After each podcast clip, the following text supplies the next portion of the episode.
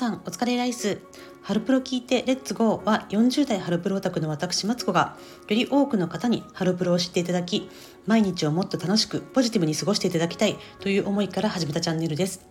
ワーキングマザーのそしてマーケティング部員の視点から子育てに聞くヒントやマーケティング的な分析を交えてハロプロについてあれこれ語っていきます。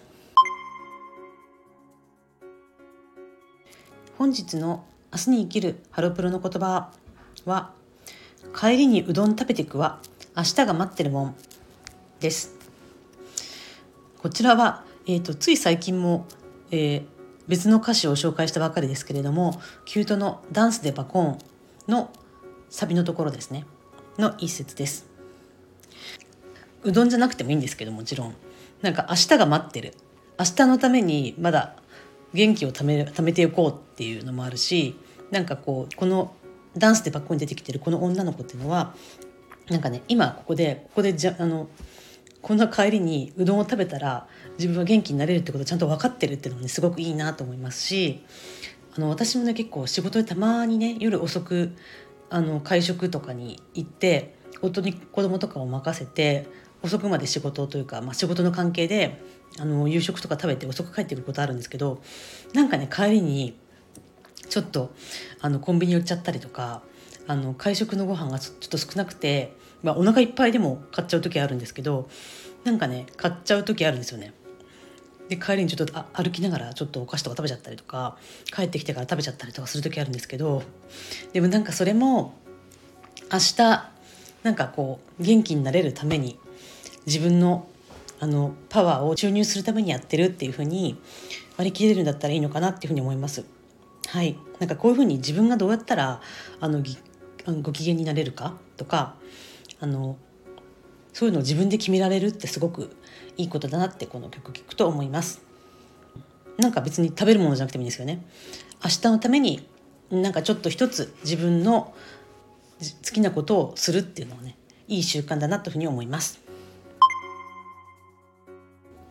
さて今週の超主観的ハロプロランキングは細かすぎて伝わらない〇〇にそっくりなハロプロメンバーです。さて、えー、これまでで一番ちょっと主観的マニアックなものかもしれないですね。もう第一印象からなんか別の有名人の人にすごく似てるなって思う子は何人かいて見てみてから何年もたも経ってもどうしてもそのね別の方が頭をちらついてしまうって子が何人かいるんですね。でこれここで話してもメンバーに対しても失礼だしその似てるって言われてる別の芸能人の方とかにもすごく失礼だなと思うのでこれを放送することに何のメリットがあるのかなとか思うんですけどあの身近にハロプロタクの人がいないのでこの似てないっていう気持ちを共有できる相手がいないのでこの場でお話ししたいと思っています。あ分かる分かるとかえー、似てるかなとかなんか思うことがありましたら是非コメント欄などで教えていただければと思います。あなんだろうネット上であこの子とこの子似てるねとかこの,、ね、この子ってこの芸能人に似てるねとかってよきっとよく言われているような人ではない人を私が挙げるかなと思いますのでちょっとマニアックですけれどもお聞きいただければと思います。えっとねベスト3を挙げます。第3位スーパーオーガニズムのボーカル野口オルノさんにしか見えない平井美桜さんビヨンズです。えー、私まあ一押しグループのね、えーと、中でもかなり好きな平井美桜さんですけど初めてねあの彼女たちが入ってきた時の第一印象からねなんかこの子なんかスーパーオーガニズムっていうあの多国籍バンドですねの、えっと、ボーカルで、えっと、日本人のですね多分年年齢的には平井さんと一緒ぐらいかな多分今2 2 3歳くらいの野口オルノさんっていうですね日本人の女性の方がボーカルやってるバンドご存知ですかね？私結構このバンドすごく好きで今年の1月に来日公演も見に見に行ったんですけどなんかね平井さん第一印象私なんかもう見た瞬間になんかオルノさんみたいな子だなって思ったんですよ。なんかねこう顔も全然顔似てないんですよ顔似てないんですけど色白色白で結構童顔であの丸顔ででもなんかちょっと声は落ち着いててで話してることとか考えてることがめちゃくちゃなんかこう達観してるというかあの実年齢とかよりもすごく上な感じ。すごく賢い感じとかあのでもこう自分のことそんなに飾ってる感じもなくて自然体みたいな感じがすごく似てるなと思って最初はなんか見た目が単純にオルノさんっぽいなって丸顔でこう童顔でっていうところが似てるなって思ったんですけどなんかねその後平井さんも今髪の毛長くなって女の子っぽくなってますしすごく綺麗なお姉さんになりましたしあのハロプロの中でもすごく人気のメンバーになってきて独特のねこうダンスとかあのちょっと低音ボイスでの歌い方とか独特のポジションを獲得してきてすごいかっこいいなと思うんですけどそのねかっこいい感じとかもすごく似てるんですよね。うん、でなんかね私平井さんとは2回ぐらいかな。あの個別のイベントとかでもあのちょっとお話とかしたことあるんですけどなんかねちょっと緊張して私話せなかった。あまり。あ話せたんですけどちょっとなんかベラベラこうなんか自分のこととか話すの緊張するなって思ったのでなのにすごく好きなメンバーなのにちょっと個別イベントはちょっと苦手だなって思っちゃったんですけどっていうのもなんかこうポルノさんもそうなんですけどもなんか人間ができすぎてて20歳ぐらい下の人なのになんかもう人として尊敬できてすごくかっこいい。っていうところがなんか似ててでこの前生でライブ見た時あのスーパーオーガニズムのライブ見た時もなんかねその出てきた時のカリスマ性とかねなんかみんながこう彼女のことを気になって見ちゃうってところもなんかあの似てるなって思ったんですね。うんだからねあの第一印象で似てるなって思った後はあ顔とかは全然似てるとは思わなかったんですけどやっぱこの存在感とかが似てるなっていうふうに思ったのが、えー、平井美桜さんとスーパーオーガニズムのオーロンさんです。そして第2位デビュー当時の永瀬智也さんにしか見えない椿ファクトリーの岸本夢乃さんですなんか岸本さんってすごく顔がのパ顔のパーツがすごく大きくてなんか結構背も高くてあの顔は顔の作り自体がね永瀬智也さんに似てると思うんですよ。で永瀬智也さんってあのお若い方はご存じないかもしれないんですけど私はほぼ同年代なのであのね中学生ぐらいの時とか中3とか高1ぐらいの時ねめちゃくちゃかっこよかったんですよ本当に。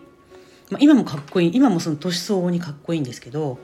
あの永瀬智也さんってねあの TOKIO にもともと TOKIO のメンバーじゃなかったんですよね。でジャニーズジュニアだったんですけどあの後からあの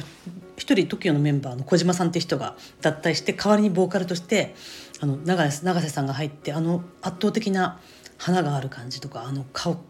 顔の顔が結構濃い濃いしなんかこう性格的にもなんかこうねすごくフランクな感じでこう飾ってない感じとかも岸本さんとなんか似てるしなんか顔のねあの整ってるしすごく濃い感じとかがすごく似てるなと思いますしなんかあのワイルドな感じとかが似てますねだからなんか岸本さんは多分研修生の頃に私は知ったんですけどその頃からなんかこの子永瀬智也さんみたいって思ってからもう何年も経ってもう10年ぐらい経った今でもなんか、うん、見るたびになんか永瀬智也さんみたいだなっていうふうに思いますね。なんか今のじゃなくて最近の永瀬さんじゃなくてそのね若い頃の永瀬さんにすごく似てると思います。私の中で細かすぎて伝わらない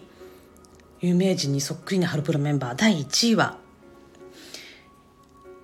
皇后陛下の